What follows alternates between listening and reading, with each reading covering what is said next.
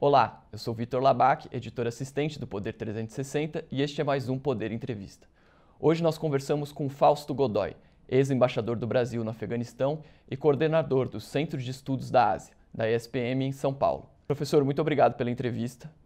É um prazer estar com vocês. Professor, nós vamos falar um pouco sobre esse, essa recente ascensão do Talibã ao poder no Afeganistão.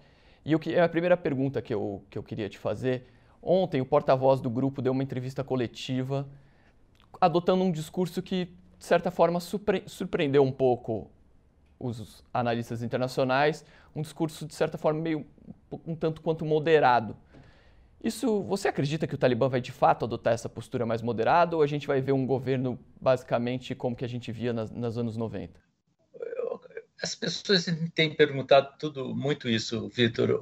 Como é que vai ser? Vai ser antes? Os, os talibãs disseram que eles, eles mudaram, que eles são diferentes, que eles têm uma outra percepção, que nesses 20 anos de presença das tropas ocidentais, em que eles estiveram no ostracismo, eles então agora estão procurando um outro sistema, inclusive porque eles, como ele está se o Talibã está se institucionalizando de uma certa maneira, ele está se tornando um governo que assume um governo, sabe-se lá por quanto tempo e de que forma, mas na medida em que o, o Talibã está assumindo um, o governo, então ele tem que agir na cabeça deles, eu acho que eles têm razão, agir com uma responsabilidade para qual para com o cenário externo, não só internamente, mas também para o cenário interno. O Talibã precisa de uma aceitação dos outros países, porque o que fez com que ele nunca conseguisse ter algum poder na, quando eles estavam no poder anteriormente é exatamente o fato de que só três países os reconheciam. Então, um, um governo, entre aspas, chamemos governo, que, que não tem reconhecimento internacional é praticamente inexistente. Então, eles agora estão procurando mudar o formato uh, de reflexão, até de percepção do mundo, então estão procurando essa, esse novo, esse novo, essa nova mensagem, essa, esse, novo, esse novo padrão. Agora, se isso vai ou não vai, a gente tem que refletir um pouquinho no que eles foram no que eles são atualmente e no que eles pretendem ser. Durante o pronunciamento de segunda-feira, o presidente dos Estados Unidos, Joe Biden, falou que os americanos não devem lutar uma guerra nas, na qual os afegãos não querem lutar. Como o senhor avalia a saída das tropas norte-americanas? O que, na sua opinião, poderia ter sido feito de maneira diferente? Vitor, eu acho que uh, os, os, americanos e os ocidentais que acompanharam os americanos nessa aventura depois das Torres Gêmeas, eles nunca estudaram a história do Afeganistão, a história da Ásia, para saber que nunca, nunca o Afeganistão foi dominado por nenhum país o Afeganistão foi invadido, houve duas guerras anglo-afegãs, houve a invasão soviética, mas ele nunca foi dominado plenamente. Então, uh, ele nunca se tornou um, um, vassalo de outro país. Ele resistiu e resistiu com muita violência sempre. Então, a história do, do Afeganistão é uma história que mostra que o país é praticamente quase que ina, ina, inalcançável do ponto de vista militar. Há que ver também a, a, o, o, formato do Afeganistão, a, a geografia do Afeganistão. Se a gente olhar para o Afeganistão, a gente vê duas coisas. Primeiro, que é uma região extremamente inóspita, em que a, a grande parte, a maioria do território é constituída de terreno, de terreno pedregoso, são montanhas, montanhas e montanhas, e, e uh, também geograficamente perto de grandes impérios. Não, não, nos esqueçamos que foi o grande, a grande luta, o grande jogo que foi jogado pela, pelo Império Britânico e o Império Russo no século XIX foi feito no, no Afeganistão. Então, o Afeganistão, que nunca foi dominado, que sempre jogou essa cartada de ser, de ser coringa no meio de, de, de poderes, uh, hoje ele está, tem como vizinho o Irã, xiita, potências regional, inclusive da, da, corrente xiita, que é diferente da maioria do, do Paquistão, do, desculpe, do Afeganistão, que é da corrente uh, sunita. Depois ele tem os, as ex-repúblicas soviéticas, o Tajiquistão e o Uzbequistão, que, uh, com a Rússia logo ao lado, querendo manter uma certa proeminência que ela imagina que ainda tenha sobre os, as suas ex-colônias, essas repúblicas.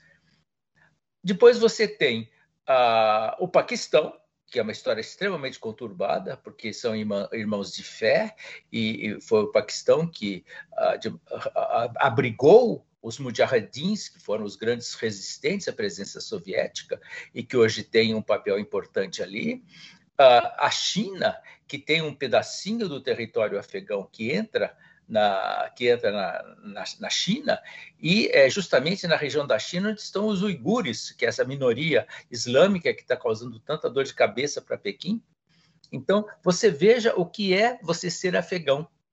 Um país landlocked, um país que não tem saída para mar, para o mar, é um país eh, encravado juntando essa geografia, juntando a, a, a, sensibilidade política da região, você tem aí um, um problema enorme. É muito difícil uh, para, os, os para os afegãos uh, se, se, sentirem ligados ao que quer que seja, o que, inclusive mais ainda, porque a própria sociedade afegã é uma sociedade dividida em várias etnias e tribos você tem os Hazaras, você tem os Pashtuns, que são a grande maioria, você tem os Aibecs, você tem os, os árabes, você tem os. Tem uma série, são várias etnias, e cada uma dessa etnia acha que o seu mundo é o mundo, é, é, é como ela vê o mundo. Então, ela, ela não admite que uma outra etnia, por maior, mais populosa que seja, por maior que seja, tenha ascendência sobre ela. Então, a única maneira de se governar no país como o Afeganistão, é que eu sempre digo, é através da Loya Jirga. O que é a Loya Jirga? É essa assembleia dos anciãos que se juntam para definir o futuro. Quando o futuro é, é, resultado de um consenso, então ele pode ser aceito. Quando ele é imposto, como foi pelos americanos que impuseram um governo presidencialista no país que não tem nada a ver com, com, com o caráter presidencialista, que põe o Hamid Karzai primeiro, o, o primeiro presidente, que eles logo depois do, das Torres Gêmeas, da, do ataque ao Afeganistão, e depois que segue com o Ashraf Ghani, que é o atual presidente que foi deposto. É, é, esses, esses presidentes, eles não representam nem a sociedade nem eles mesmos, porque eles, eles não conseguem manter a, a, a coerência, a coesão do país. A única maneira do, do Afeganistão uh, conseguir uma certa governabilidade é através do consenso de todos. Desenvolvendo um pouco esse assunto, como que o Joe Biden poderia ter conduzido esse processo de maneira diferente dessa retirada de tropas?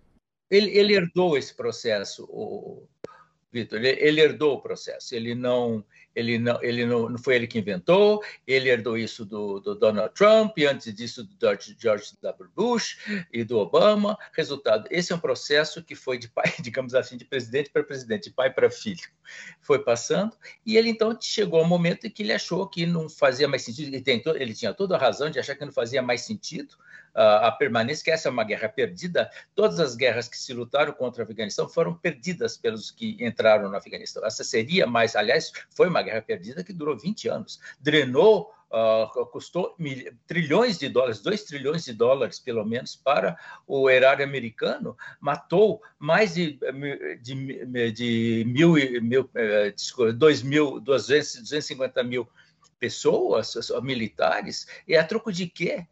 Invade-se o Afeganistão em, em 2001, impõe-se um, um, um destrói-se, derruba-se, derrota-se os talibãs, que entram na clandestinidade, e 20 anos depois devolve-se o Paquistão para os talibãs. Então, o que, o que é isso? Isso é uma declaração de falência ou uma declaração da impossibilidade, da incompetência do Ocidente entender o outro? alteridade, de conviver com o que não, com conceitos que não são os seus. Não adianta o conceito de democracia presidencial, a lá americana no Paquistão, no Afeganistão, desculpe, não funciona. Não funciona porque tem todas essas tribos, tem todas essas, essas etnias que têm que uh, coordenar. Então, isso tudo já era desde o início. O que ele fez, só que ele, ele pegou o, o recibo, né? ele pegou a conta, a conta caiu na mão dele, a conta disso tudo. E, uh, de uma maneira, eu acho que ele foi, de uma certa forma, atabalhoado na maneira como ele saiu, ele foi muito rápido, essa coisa de vou fazer, chega, não quero mais, mas não teve nenhum uma percepção política do que estava acontecendo. Eu acho que faltou, faltou percepção do outro lado de entender o, o outro e uh, impor os seus conceitos. Eu não quero mais, não dá mais certo, vou embora e faça o que quiser e vire-se. E agora, como você mencionou um pouco na, na sua outra resposta, eu queria aprofundar um pouco mais esse tema. E agora, como fica a relação entre o Talibã e o governo do Paquistão? O senhor acha que pode ter um pouco de tensão entre os dois? É, vai, vai, vão tentar fazer algum tipo de conciliação ali? Como que pode ficar essa tensão entre as duas regiões? Não, o, o, o, o buraco é mais embaixo. O grande problema que vai haver. Primeiro, vamos, vamos lembrar que for, foi o serviço de inteligência paquistanês que apoiou e treinou e infiltrou os mujahedins quando os soviéticos estavam no poder no Afeganistão. Portanto, então existe um, um conluio uh, silencioso ou não silencioso entre o, o, Paquistão e o Afeganistão. Irmãos de fé, sunitas, a maioria de ambos, então já existia isso.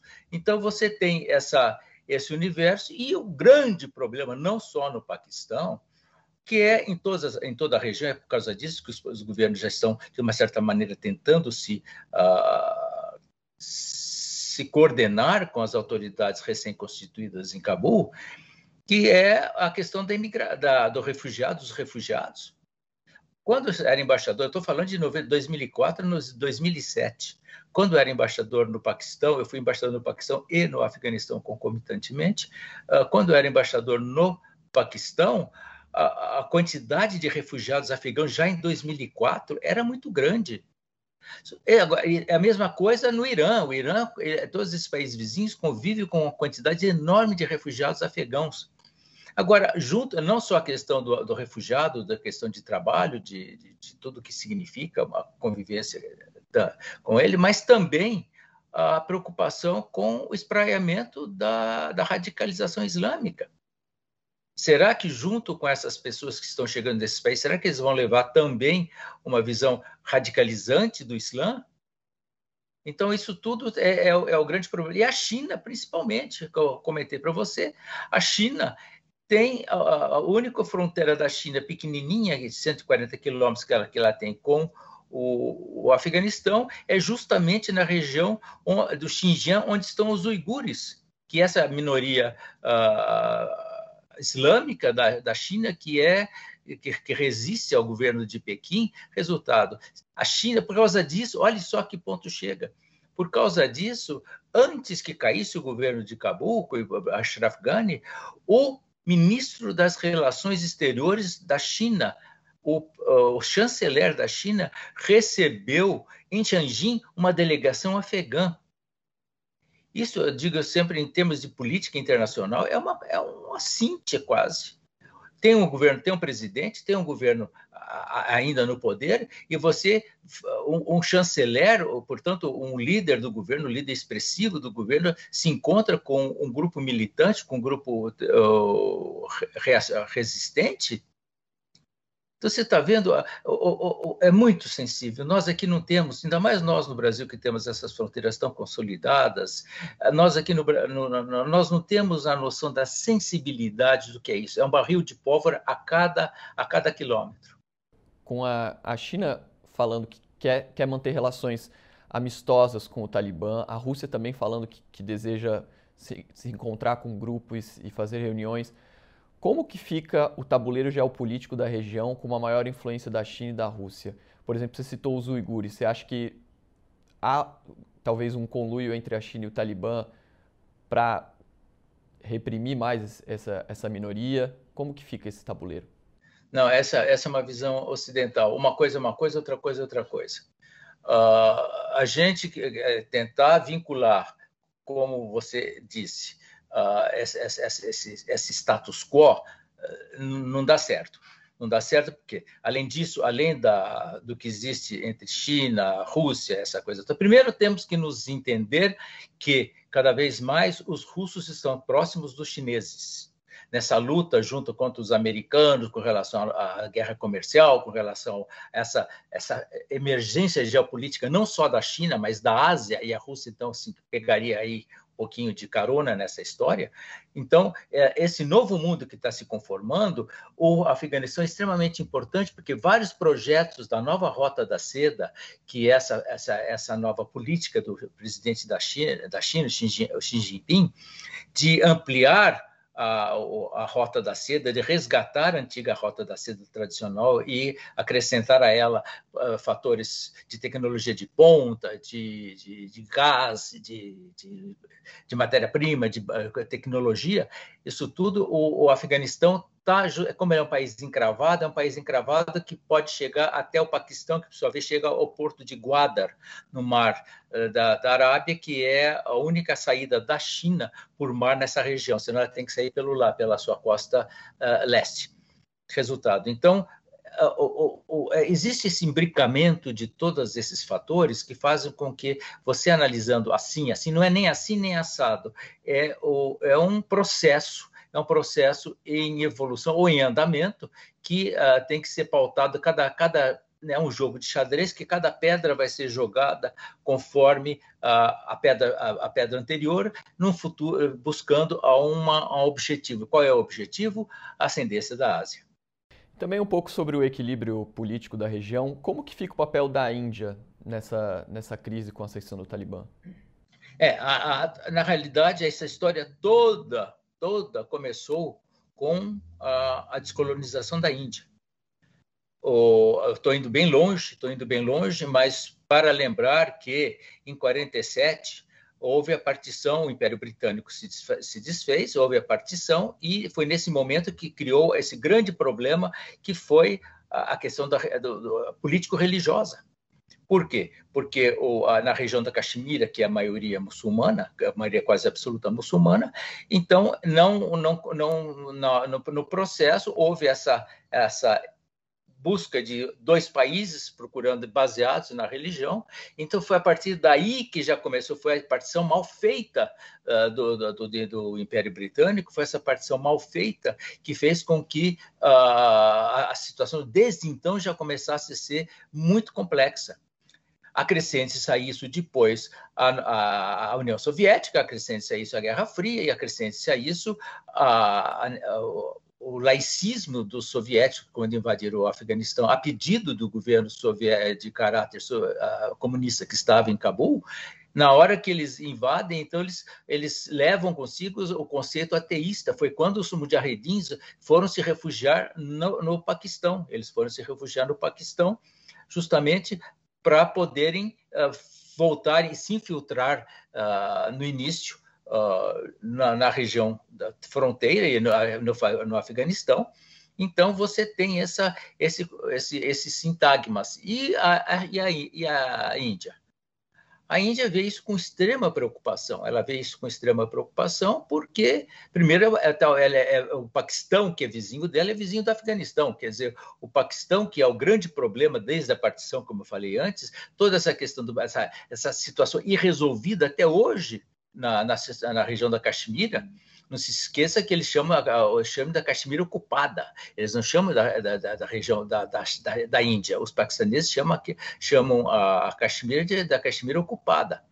Então, é, essa herança da, da partição, a herança da, da acrescente essa herança da partição, do final da, do, da, do colonialismo, você acrescente a chegada dos comunistas, a laicização de uma, de uma população extremamente uh, religiosa, extremamente ortodoxa, extremamente fechada, e aí você tem o, a, a, bomba de, de, de, retardamento que explodiu agora. Então, está tudo nesse momento, está tudo assim. Agora, eu acho, pelo vendo a, a entrevista que o, porta-voz do Talibã deu ontem sobre a, a, situação deles, eu acho que eles, diante de tudo isso que eu falei, diante de tudo que, é, do digamos, do século XXI em andamento, eles não vão querer uh, acirrar o problema. O problema é se eles vão ser deixados em paz para que possam fazer alguma coisa. E, e que paz eles terão? Seria uma paz à la Talibã, a, a, uma, a uma paz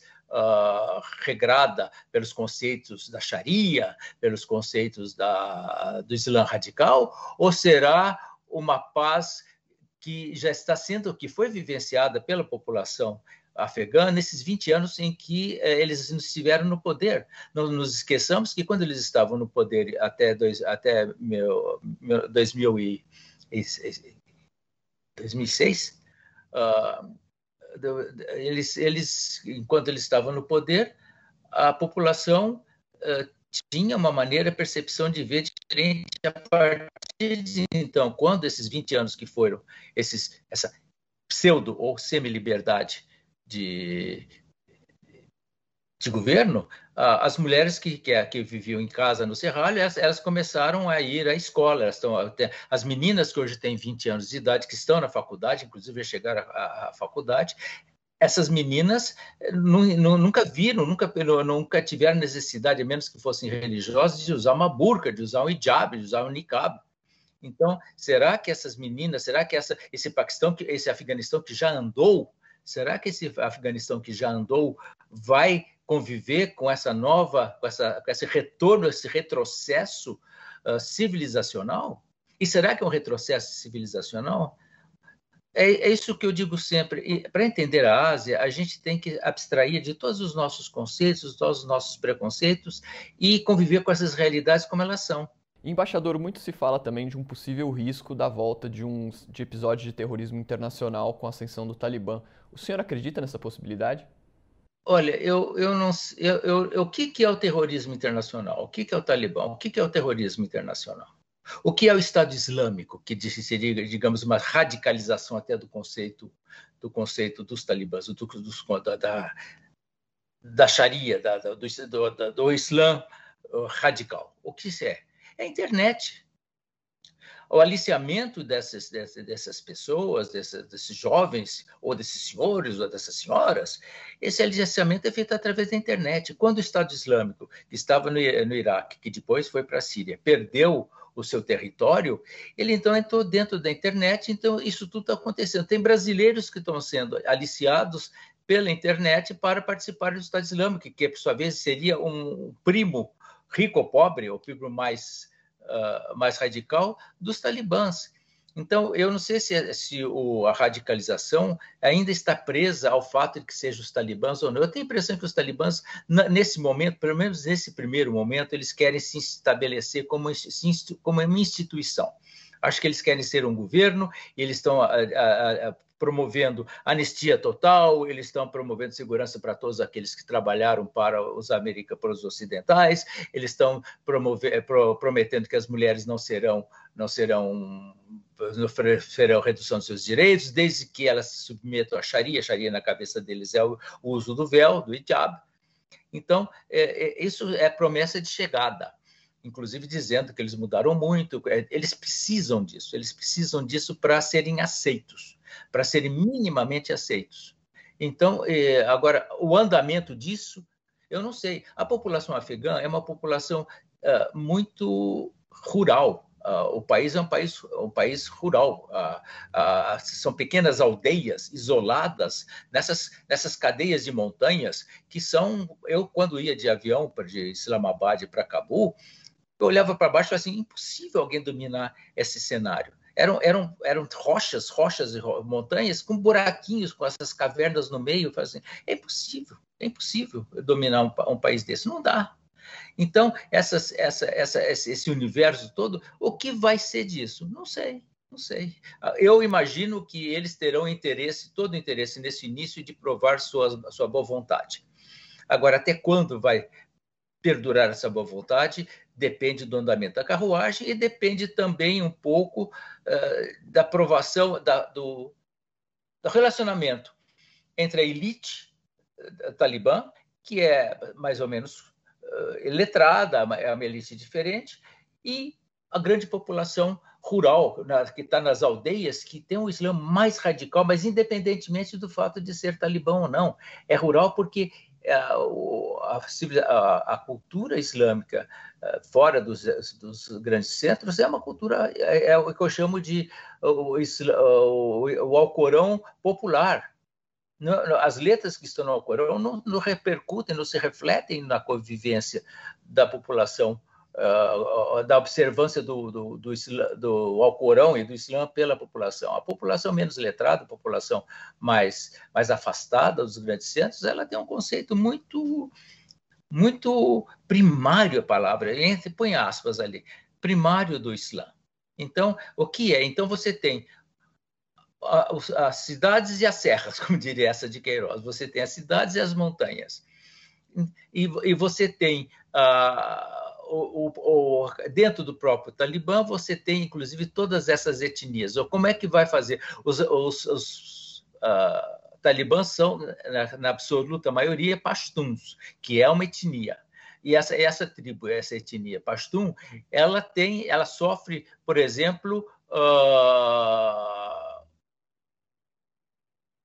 ela sofre, não diria segregação, ela sofre resistência, a palavra é essa da, por exemplo, da comunidade Hazara, que são os descendentes dos mongóis que estão nas fronteiras com o Irã. Eles, eles são xiitas. Então, já aí começa, quer dizer, vão matar todos os azaras que estão no Paquistão, que são 15% da população? Não. Então, vai ter essa convivência é toda muito complicada já dentro do próprio universo do Talibã. Então, a exportação desse radicalismo, que radicalismo? Embaixador, a diplomacia brasileira sempre teve historicamente um papel de conciliador, um papel importante de mediação nesse tipo de conflito internacional. Na sua opinião, como que deve ser o papel do Itamaraty com a recente crise do Afeganistão? Eu acho que o Itamaraty tem que voltar a todas as, as suas raízes, as mais uh, negociadoras possíveis. Uh, o que o Itamaraty tem que fazer é seguir a própria, a, a, própria Constituição brasileira, que no artigo 4 diz que são vários, são, indica todos os, o que deve ser feito pela nossa política externa, uma delas é não ingerência nos assuntos internos dos outros países. Nós não temos por que é, entrarmos no, no, no, Afeganistão, a não ser que o Afeganistão uh, exporte aqui algum terrorista que venha aqui matar uma autoridade. Eu, eu, nem sabe se que é nesse sentido. Resultado, esse está tão longe da nossa realidade, ao mesmo tempo está tão perto, porque o terrorismo internacional ele não tem fronteira. Então, a única a, a, receita que eu acho que o governo brasileiro tem que adotar, a diplomacia brasileira tem que adotar, é não ingerência nos assuntos internos do, do Afeganistão. Deixar ver como, como for. Na medida do possível, no que for crise humanitária, certamente seria importante que o governo brasileiro prestasse apoio. Mas não ingerir nos sistemas. Não, nós não entendemos Vitor, nós não entendemos o Afeganistão. Não, e não vamos entender porque está tão longe das nossas raízes culturais que a, a, gente não vai entender. E como a gente não vai entender, melhor, melhor não cutucar, cutucar o boi com vara curta. Fausto Godoy, embaixador, muito obrigado pela entrevista. Acho que eram essas minhas perguntas. Eu te agradeço muito por ter falado aqui com a gente.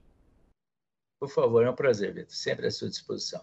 E obrigado você por acompanhar mais um Poder Entrevista. Não se esqueça de se inscrever no nosso canal e ativar as notificações. Até a próxima!